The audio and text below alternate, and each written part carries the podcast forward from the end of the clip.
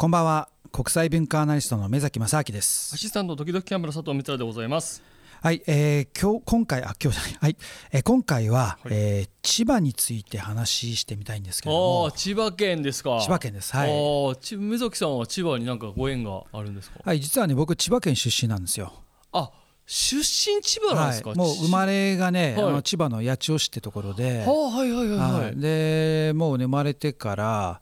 えー、中学校3年生ぐらいまでねずっと住んでたんですよね。あそうなんすか、はい、なんか都会のど真ん中で育ったシティボーイみたいなイメージでした、うん、そうですか。はいなんとなく。まあだからでも高校1年生ぐらいからは、まあ、東京だった。まああの学校がね神奈川だったんでちょっと遠すぎて、はい、で祖母のあの家にまあが東京ね都内に港にあったんで、はいはいはい、まあ、そこから通ってたんですけども。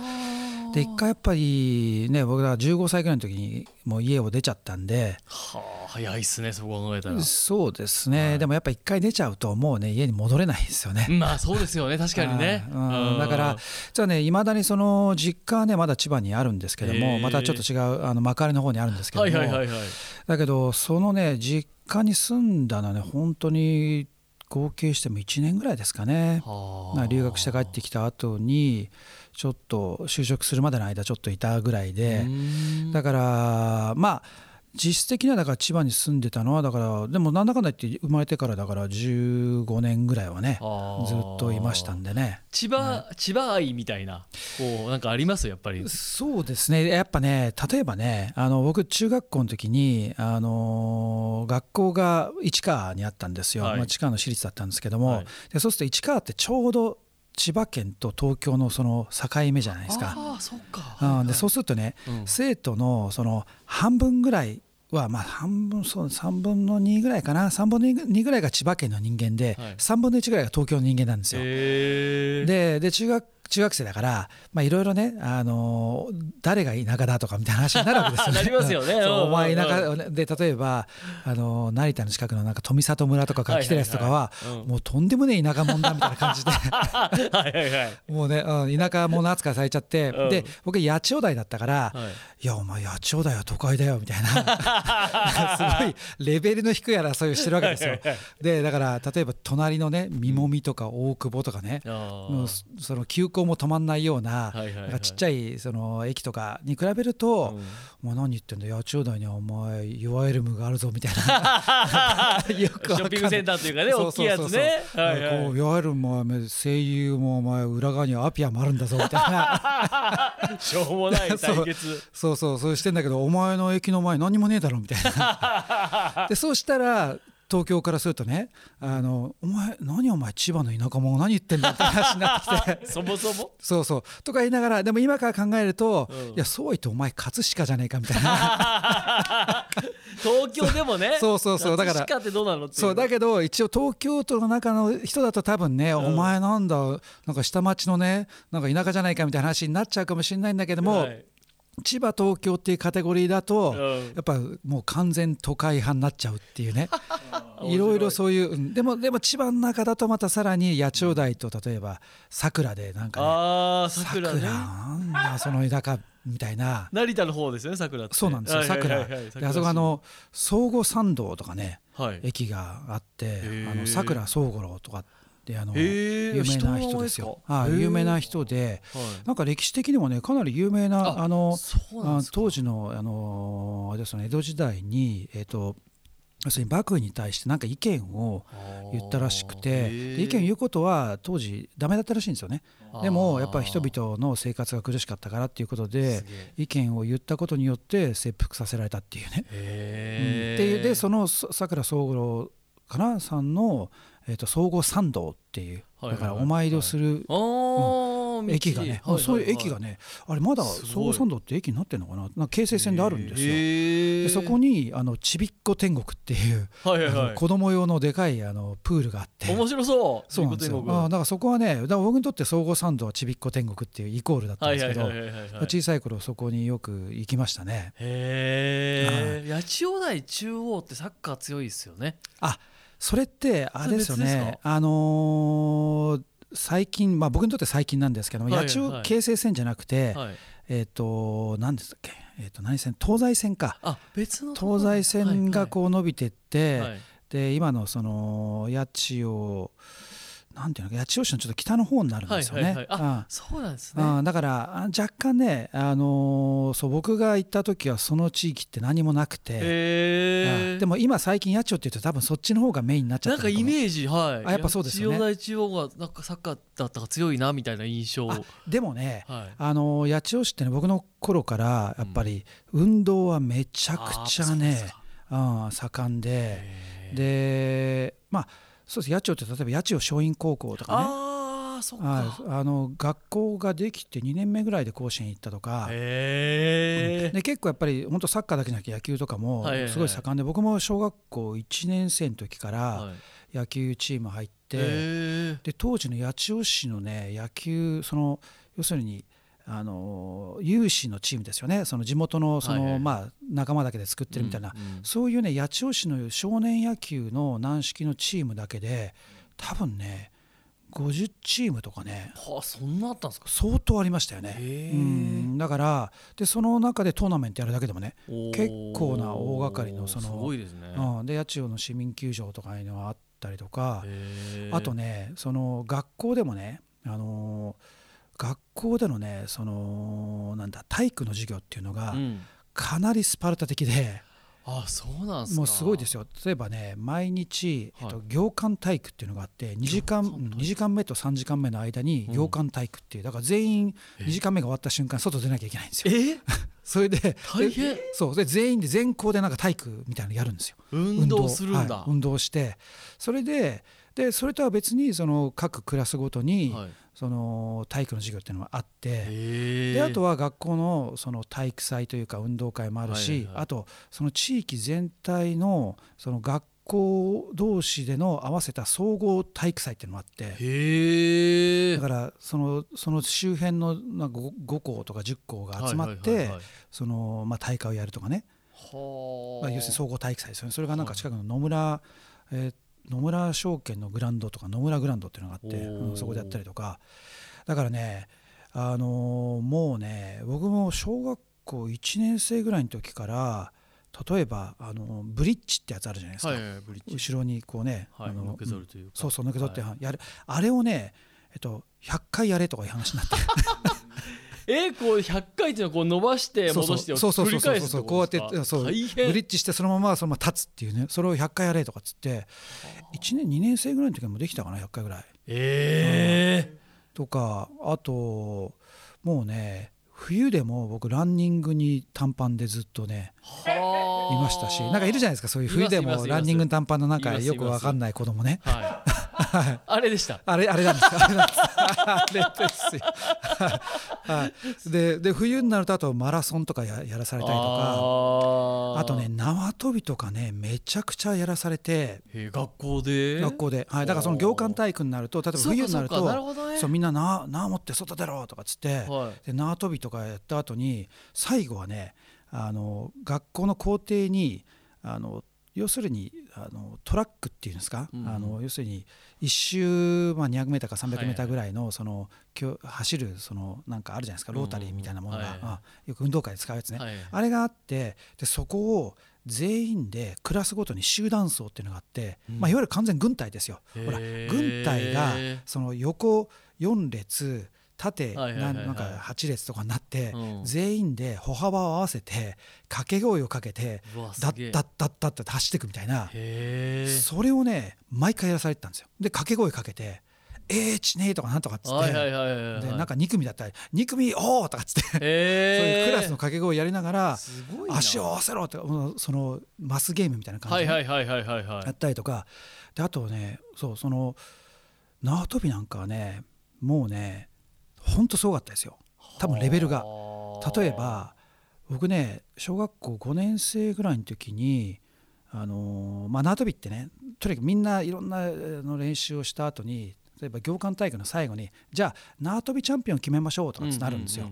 それで例えばじゃあ二重跳びっつって、はい、じゃあ全員で二重跳び始めっつってずっと二重跳びやってって、はい、で一番最後まで二重跳びがやってたやつがチャンピオンになるみたいなのがあるんですよ。すごいですねそれ。はいでだ大体だから、まあ、多分200回ぐらいやらないと勝てないんですけど。はい、それってもう普通に公立の学校で、うん、そうですそうです。公立の学校それがもう各所で行われてたってことですね、文化的に。そうなんですよ。ででね、まあ、ちょっと自慢なんですけど僕4年生の時に全国で1位になったんですよ、それ縄跳びで。縄跳び得意なんですか？得意ですそれもね。意外な。すげえ得意だったんですよ。意外ですね。なんかこれフィジカルの体の格闘技とか梅崎さんなんか得意そうだなってイメージありましたけど、はい、はい。縄跳び得意なんですか？いやそうですよ。だからそれもね、えーと、当時はやぶさって呼んでたね。あクロスするやつ？そうそうそうそう,、二重跳びしながらクロスして飛んでっていうそのそうそうあれあれでチャンピオンになったんですよ僕4年生えーはい、意外。そう。それでだからだから二重跳びは多分ねもう永遠とできましたよ。すごいっすね、はい、もう疲れるからもうもう止まりますみたいな。でさらに、ね、あもうさらに三重跳び。三重跳び僕ね30回ぐらいできましたよ。それってだなんかもうセンスがあったんですかね？えでもね三重跳びやっってる人は何人かいましたけどそうですか、うん、でもでも三重跳びって想像できます。無理です無理です。二重跳びも1回か2回しか僕できないですもん、ああじゃあジュンってなっても足がもう次上がんないみたいな。じゃあその感じで三重跳びをだからもうちょっとやるみたいなあれなんですけどいや想像つかない。四重跳びだと多分12回できましたけど、できたんすか？四重跳びだったら、ね、1回とかそれってなんか、はい、縄跳びってそうか得意でも別にそれでプロになるとかないから。ないですよね。そうなんですよ。そうか。何の役目は立たないんですけど。なんかね。はい。うん、いろんなスポーツだったらねもう推薦でとかなりそうだけど。そうですね。でもまあそういう基礎体力の基礎的なその体のねあの作りとかっていうのや多分多分ね相当貢献したと思うんですよ。それって千葉はその文化もうなくなってるんですかね？いやどうでしょうね。さすがにどうなんですかね？だってね例えば当時その学校がね例えば廊下は走っちゃいけないとか、うん、それは普通なんですかね？分かんないけども、うん、あと先生とすれ違う時には先生に礼しろって言われてましたから。必ず。厳しいんですねなんか、うん、だからもう完全軍隊ですよ。それがだから公立でその文化が残ってて、うんまあ、今は分かんないですけど当時ね、うん、でそういう業界体育とかもやってるっていうのは不思議な。そうですよね。で、ね、でもね面白いことに当時のちょうどだから僕が小学校から、えー、とそうだな中学校ぐらい上がる時ぐらいがあのね全国的にあの校内暴力とかすごくその、はいはい、あの、ね、あった時なんですよね、うん、あの映画映画とかドラマで積み木崩しとかあってでそれのあの要するに日本全国でももう一二を争うその学校が荒れてるっていう言われていた花見川第三中学校っていうのがあって、はいはいはい、それはすぐ隣だったんですよ。はい、その千葉市なんだけど八千代市の隣だけどまあその本当にあのちょっと行ったらすぐ隣が千葉市だったんでね、はいはい、でそこのねその第三花見川第三中学校かなっていうのはねかなりやばかったらしくて例えば中学校の卒業式の日にその中中学生がバイクに乗って廊下を走ったとかね。やばいですね。今から考えるとね中学生がバイクでとかありえないじゃないですか。てますね。だからそういうであとはあのーあれですよね。暴走族とかいっぱいいたんで。あ、うん、当時はね、多かったでしょうねそうなんですよ。だから暴走族のあのなんか八千代スペクターとか。なるほどなるほど。そうね 今ありましたねあのよくね壁にねあのスプレーでいっぱい書いてあるんですよ。落書き,、でそのスペクターって結構かっこいいこう文字あって、はいはいはい、僕もそれ見ながらこう自分で真似してね ノートに書いたりとかして。やってましたよね、だからでもそんな学校は厳しいのに、はい、片やよ荒れてる学校があるっていうなんかなんていうか。いやだからある意味そういうねそら荒れてる学校があるからこそそのある一部のその小学校とかではめちゃくちゃ厳しくやっていくっていうのがあったと思うんですよ。抑えつけていこうという逆にね圧力という軍隊式で、うん、だからね本当にその例えばあの八千代台の駅でねあのなんか一時期一回ねその社員社員じゃないや、えーと、駅の駅員を殴ったとかっていうんで傷害事件でうんうん、で指名手配された人がいたんですよ。はい、で駅中にこ似顔絵がこう張り出されてあって、うん、でよく見たらなんか見たことある顔だなと思って。そしたらなんか姉貴の友達 同級生じゃないかと思って。はいはい、はい、で姉貴に「えこれさ」って「うんうん、あの同級生なんとかさんじゃん」とかって言ったらそしたら「ああ」とかいう話になって実はそしたらそのなんとかさんのあのさらに兄貴だったなるほどなるほど顔が似てるからね、うん、で後で捕まってましたけどね。へえうん。でもあれそう考えたらあれに荒れてますよね。そうですね。当時はですけどね。今はもうあれでしょうけど、ね、あと例えばね近くにね佐藤プラモデル店っていうのがあって。プラモデルはい、はい、プラモデル屋さんだったんですよ。でそこにね、うん、あのモデルガンとか売ってて。はいはいはいはい。で僕はあのよくモデルガンをが好きだったんでね。モデルガンとかとプラモデル屋によく行ってたんですよ、その小学校だから45年ぐらいの時に、うん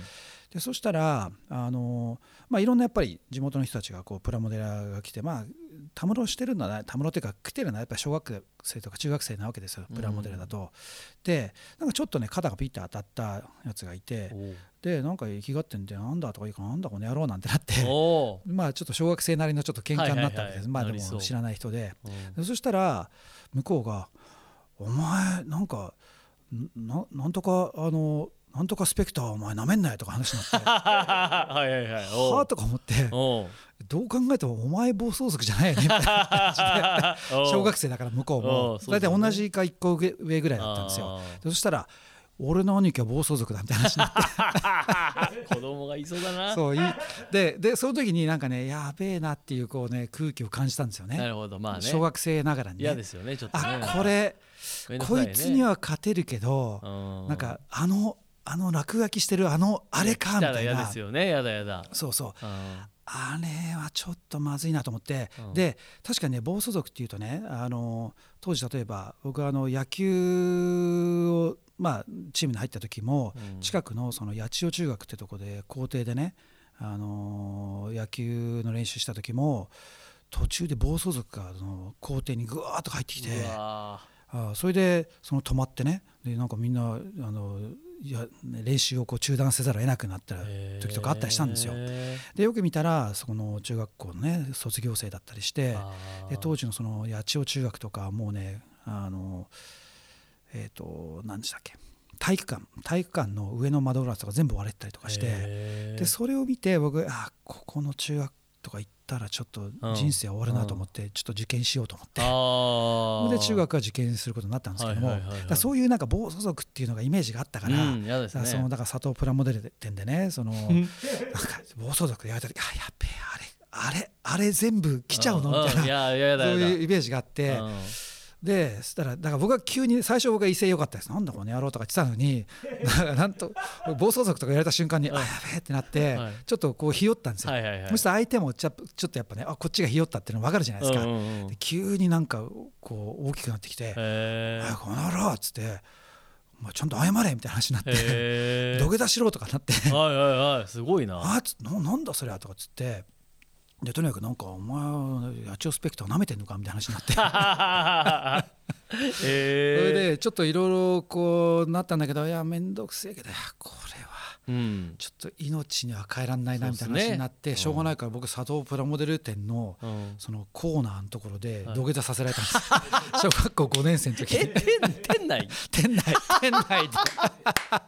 いや店内でそんなことだったら店員がね止めに来いって話ですけどね、う。ん、まあでも小学生ですからね。えー、でそれ以来この野郎とかっていまだに頭きてるんですけどああいつね。あの野郎今度会った時はとか思ってるんですけど のうのうと生きてやがるかもしれないと。そうなんですよ。でもねそれらやっぱりねそういった組織的なものとかに関してやっぱ敏感になりましたよね。そのまあ、ある種ちょっとねトラウマじゃないけど、うん、まあなんかこうね、うん、なんかその1対1でだの問題じゃないしっていうね、うん、だからあとねそのやっぱり例えば僕隣の家にねその、えー、まあ1個上の、あの少年というか、まあ、人が、まあ、かっちゃんって人がいたんですけども、うんでそのね彼とねその本当にいつももう生まれた時からずっと一緒に遊んでたんですけども、うん、そしたらそのだからまあね、小さい頃からの、まあ、ほとんど兄弟みたいな感じですよ。向こう一人っ子で。うんうんうん、で僕もまあ姉貴と妹がいたけどまあ、ね、男一人だからだからお互いの家をほとんど自分の家みたいな感じで行き来して、うんうんうんでだから向こうのお母さんとかよく知ってたしでほとんど兄弟みたいな感じで育ったんだけどやっぱり小学校高学年ぐらいになってくるとねだんだんだんだんそのほら年によって違う学年の人と遊ぶってなんとなくなくなってくるじゃないですか。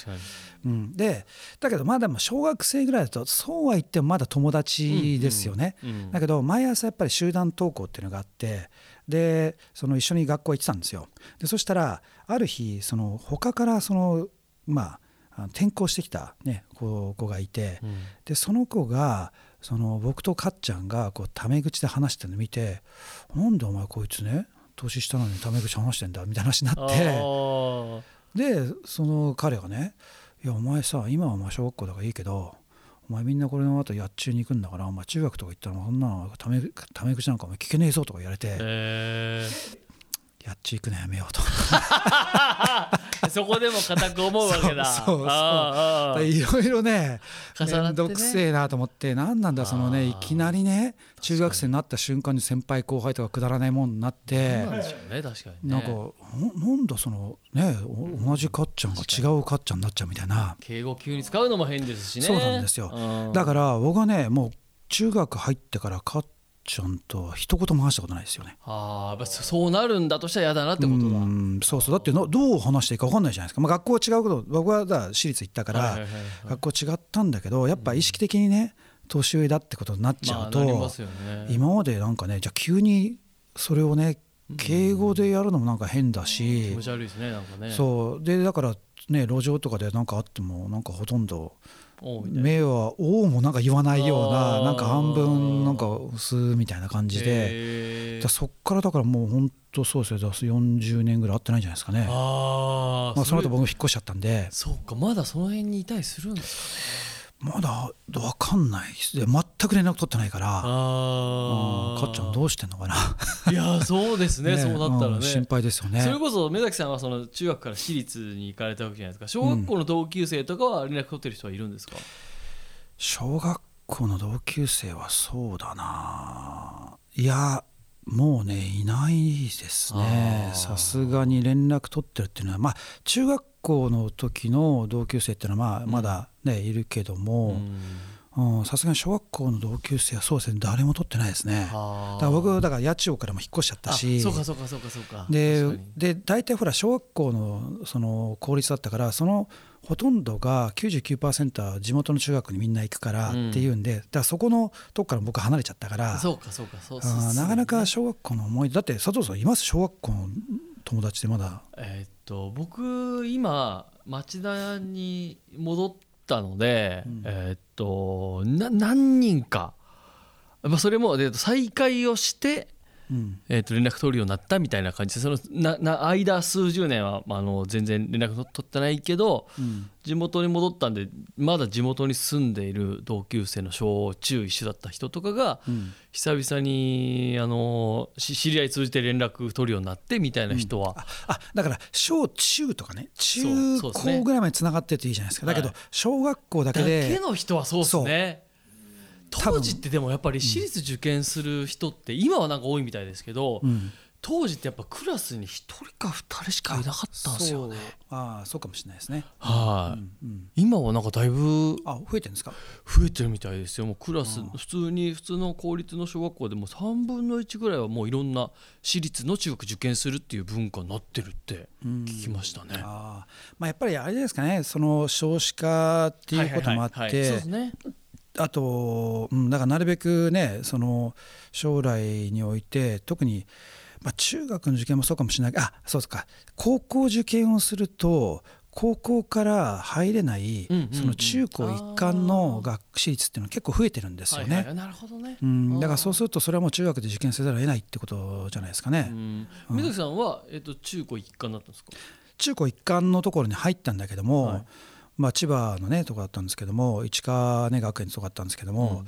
でもね、あのー、ちょっといろいろ問題を起こして。目崎さんそれ聞いていい問題ですか？それは目崎さん。目崎さんが問題を起こす想像つかないですよだって。あのね、はい。い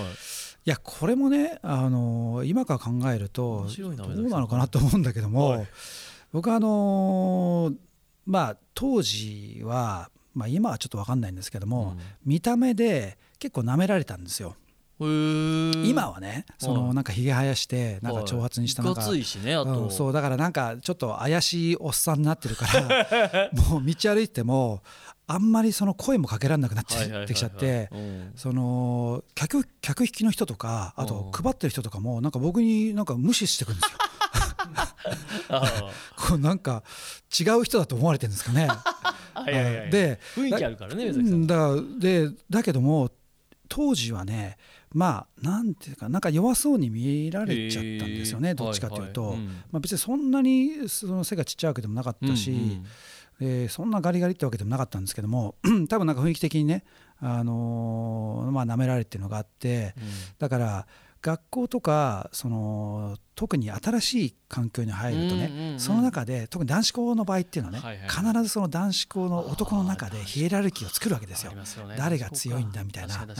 で瞬間的にそこってそのなんかいつも生きがってるやつとか、なんかあるじゃないですか。ありますね。でそいつらがだんだんそのこうだプレッシャーかけてくるわけですよ。俺の軍門に下れみたいな感じの。僕の場合そういうのを全部そのしかとしてるんで、うん、そうするとやっぱぶつかってきちゃうんですよね。うん、でとかでなってでなんかちょっとでもまあかといっていきなりね喧嘩始めるわけじゃないからでも何かきっかけがあったりすると、うん、なんだお前みたいな感じでこう喧嘩になっちゃうわけですよ。で僕はあのまあ、格闘技とか始めたのは本格的に始めたのは高校生の時からなんだけども、やっぱり昔からあのねあの格闘技がすごい興味があってで明日のジョーとかね、あるじゃないですか、はい、明日のためにその1とかその2とかそのその3とか僕練習したんですよ。えー、何があるか分かんないから。そう明日の、はい、明日のジョーで勉強してたんだ。明日のジョーの明日のためにその1の左ジャブと右ストレートは相当やってたんです家で、えー、あと「頑張れ元気」とか読んだりとか。いやあれはねなると思いますよ。左ジャブね内側に、ね、えぐり込むようにして打つべしとか、はい。右ストレートもねその打ったスピードと同じかん、ね、スピードで引けあよく分かってんじゃないですか。練習してましたもしかして。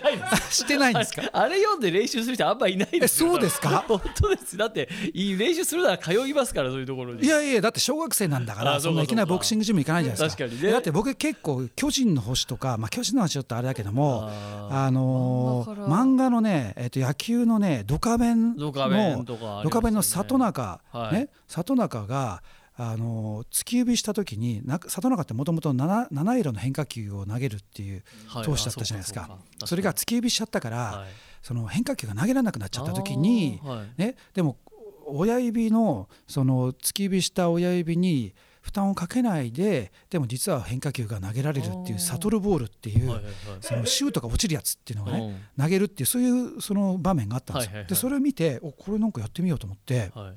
全く同じように投げたら本当に落ちるシュートが投げられたんですよ。めちゃくちゃすごいじゃないですか。ああサトルボール。すごいです、ね、いやだから僕小学校の時に唯一投げられる変化球がその落ちるシュートだったんですよ。いやめちゃくちゃすごい話ですよ。ね、はい、だからそうやってね僕結構漫画からそうそうだからこうやって明日のジョーね明日のためにすげえ練習したから、はい、結構喧嘩とかになるとあのいろいろジャブとかストレートとか出てきて。であの大体の返り討ちにしちゃったことがあってですね。なるほど。そうか。そうそれでね、そうそれであの相手がちょっと病院にね行くことになったりとかして。行っちゃったんですね、うん、そうそうそう。それでそうするとね喧嘩としてどっちが始めたとか関係ないんですよ。やっぱね最終的に向こうが怪我しして病院よくになりましたってなると100ゼロで僕のせいになってるんですよ。まあねまあね、おかしいじゃないですか。おかしいんだけど、でもそういうことだったんですよね。そう。でそれがねちょっと何回かあって。何回かあったね まあ血気盛んだからそうですね。はい、それでちょっとあの、まあ、退学寸前になったりとか。あでじゃあもう高校の 要は一貫校なんだけど高校上がるのも大変だぞってなって。まあえっ、ー、とねそれは中学校1年生の時で、はいはいはい、でいろいろあと、まあ、で先生にだいぶ目つけられてて。なるほどね、うん、そりゃそうだわ、はい、でなんかいろいろねそのこの学校にいたくないなっていうのがあって、まあね。うん、で中3の時にいやちょっとこれやっぱおか受験しようっていうのとあったのとあともう一つはあのまあ中間一観光でもやっぱ大学受験しなきゃいけないじゃないですか、まあ、行くんだったらね、はい、でその時になんか自分が1 2 3歳ぐらいの時に考えていた自分のその1718歳のそのいわゆる青春時代みたいな時になんか受験勉強っていうなんかものすごい暗いイメージがあったんでそれに時間を取られたくないと思って。だからいやだったら大学が続いているねところに今勉強して、うんうんうん、今勉強して大学には大学受験しないで入れるところに行こうと。さらにそれを自分その学校他の学校行けるんだからこっちの方がいいだろうってなってだ中3の時はねめちゃくちゃ勉強してましたね。それもでもね周りにはやっぱりその受験するってことは言えないから、やっぱりほら全員そのそのまま行くから、うん、だからあのー、でもね最後の方はその科目がやっぱ中学のあの私立って3科目だったんで、はい、3科目とにかくもうね真剣に勉強しなきゃいけないと、うん、そうすると学校の授業って他の授業余計なのにたくさんあるじゃないですか、はい、そんなやってもしょうがないから,、うん、だその授業その3科目以外の授業の時はそのその国、えー、と数、えー英語ですか、はい、その3科目の参考書とかを内職して勉強したりとか。でそのために席もねえーと、友達に一番後ろの席に書いてもらってでひたすら勉強してましたね。学校終わったらそのまま塾行って、図書館行って家帰って勉強してとかっつって。でもう気合い入れてましたねその時は。それで普通に無事に受かるわけですね。そうですね。はい。だからそれでね、あの付属校に入ったんで。何個か受けたんですか？そのやっぱりその大学までエスカレーターの。そうですね。まあいわゆるだからあの早慶ですよね。はいはいはいはい、はい、で、まあまあ両方ともある程度あまあ受かったんで、はい。ど慶応にいたんでしょうそうなんです。慶応だったんですよ。それってどどなんで慶応にしたんですか？本当はね僕ね早稲田のね、はい、えっと早稲田実業を行きたいと思ったんですよ。やっぱりその双日がかっこいいそのイメージがあるじゃないですか。スポーツとそうなんか両方ね 文武両道だし、じゃないですか。そう。でなんか僕のそのイメージ的には俺は双日タイプだなと思ってたんですよ。はいはいはい、でだからでそうとにかく実は双日が第一志望にしてたんですよね。うん、でで双日受かったんですけども、はいでもあの当時ね 今実は変わったんだけども当時の双日っていうのは大学に行ける人っていうのが、えー、と高3の時点での70%しか行けなかったんですよ。30%は大学行けないんですよ。大学行けないっていうかそのまま他そう他に行かなきゃいけない。で慶応の方はね100%、まあ、落第さえしなければ大学に行けるってなったんで、ちょっと待てよと。そうねそのためにやったわけだから。そうそうこれでもしね30%入っちゃったら結構シャレになんないじゃないですか。またやらなきゃいけないと。そうまたやらなきゃいけないしいやそれってことは結局3年間勉強し続けなきゃいけないんだからえちょっとそれ意味ないやなと。話は違う確かに。いやもう僕は勉強したくないから だから でじゃあちょちょっとね自分のイメージとしてちょっと慶応とか合わなさそうだなと勝手に思ったんだけども、まあまあいいやと、えー、それで。でも実は僕のね父親とかおじさんとか結構慶応出身の人がすごく多くてだから小さい頃から「お前慶応行け」とか散々言われてたんですよ。そうなんでそれが嫌だったんで僕やバスで行きたかったんだけど。なるほど逆にね。逆にだけどまあいやでもそうは言っても自分の人生のこの30%のリスクはねまあね、でかいなと思ってでそこはやっぱこれはじゃあ慶応だと思って行ったんですよね。あそうなんですか、はい、だから高校1年生で入った瞬間に勉強をやめましたね。もうおしまいいやだからもうね高校3年間で僕ね覚えた英単語3つぐらいしかないですよ。年に1個だ。年に1個。もうでもそのぐらいの思いで勉強したってことだもんね中学そうですね。だから、うん、もう僕のその受験とかそうですね。中学校3年生がピークでしたよね、はあ、でも、うん、いや普通にやっぱ受かんないですよ。そこまで勉強してもやっぱ慶応とか早稲田とかに受かるって、まあ、そもそもだから勉強だからもともと割とできるタイプであったってことですよね当然。えっとね勉まあ勉強っていうかね僕ねあの意味もなくものを覚えることとかすごい嫌いでだ。からそうですよ。だから社会とか、うん、なんか国語の漢字を覚えるとか大嫌いで、うんうんうん、で全くやってなかったんですよ。だけど唯一ねあの苦問式だけやってたんですよね。苦問っていいって言いますね。苦問式をね小学校1年生の時からずっとやってたんでであれってあの要するに自分がなんかものを覚えるっていうよりも計算してねなんかクイズ解くような感じでどんどんどんどん先に進んでいくわけですよ。だから小学校の本当に高学年の時に僕なんか、えー、と微分積分とかそのぐらいまでこういっちゃうぐらいのね。だからあの本当にも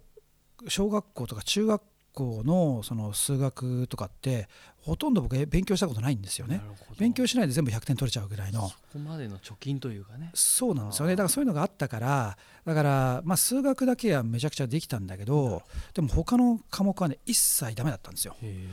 で、えー、だからそれもあってそのだ小学校中学校あ小学校じゃない。中学受験の時っていうのは科目がやっぱり、ね、5科目4科目か4科目あるから、算数だけめちゃくちゃできてもあとの3科目が壊滅的だったから、だからそんなにやっぱ成績は良くなかったんですよね。だけど高校受験の時っていうのはやっぱり3科目になるから、うん、だからその数学のウェイトが大きくなるじゃないですか。でで英語っていうとどっちかというとみんな中学校1年生とか始めるから貯金があんまりないから、なんとかキャッチアップできるわけですよなんとかやろうと思ったら。で国語はまあなんかギリギリみたいな感じだったんで、まあ、なんとかなったっていうところですよね。すげえいや目崎さん今月ね千葉の話から、目崎さんのこのなんか生い立ちにたどり着いてめっちゃ面白かったですあそうですかはいいやなんからぽいなっていうところと意外なところと両方同時ぐらいに出てくるからめっちゃ面白かったです。はい、まあね縄跳びとかね。そうそうそうそう。いや最高でしたね。ちょっとまだ聞きたいな目崎さんの生い立ちとかいろいろ。またちょっと千葉そうですね。ちょっとね千葉の千葉の話実はねいろいろ面白い話あったんですけどもね。ね、はい、また千葉のいいところとかもそうですね。はい。実は最近の千葉のいろいろね穴場とかたくさんあるんでね。またちょっと来月そうですね。聞かせてください、はい、えー、ということでございました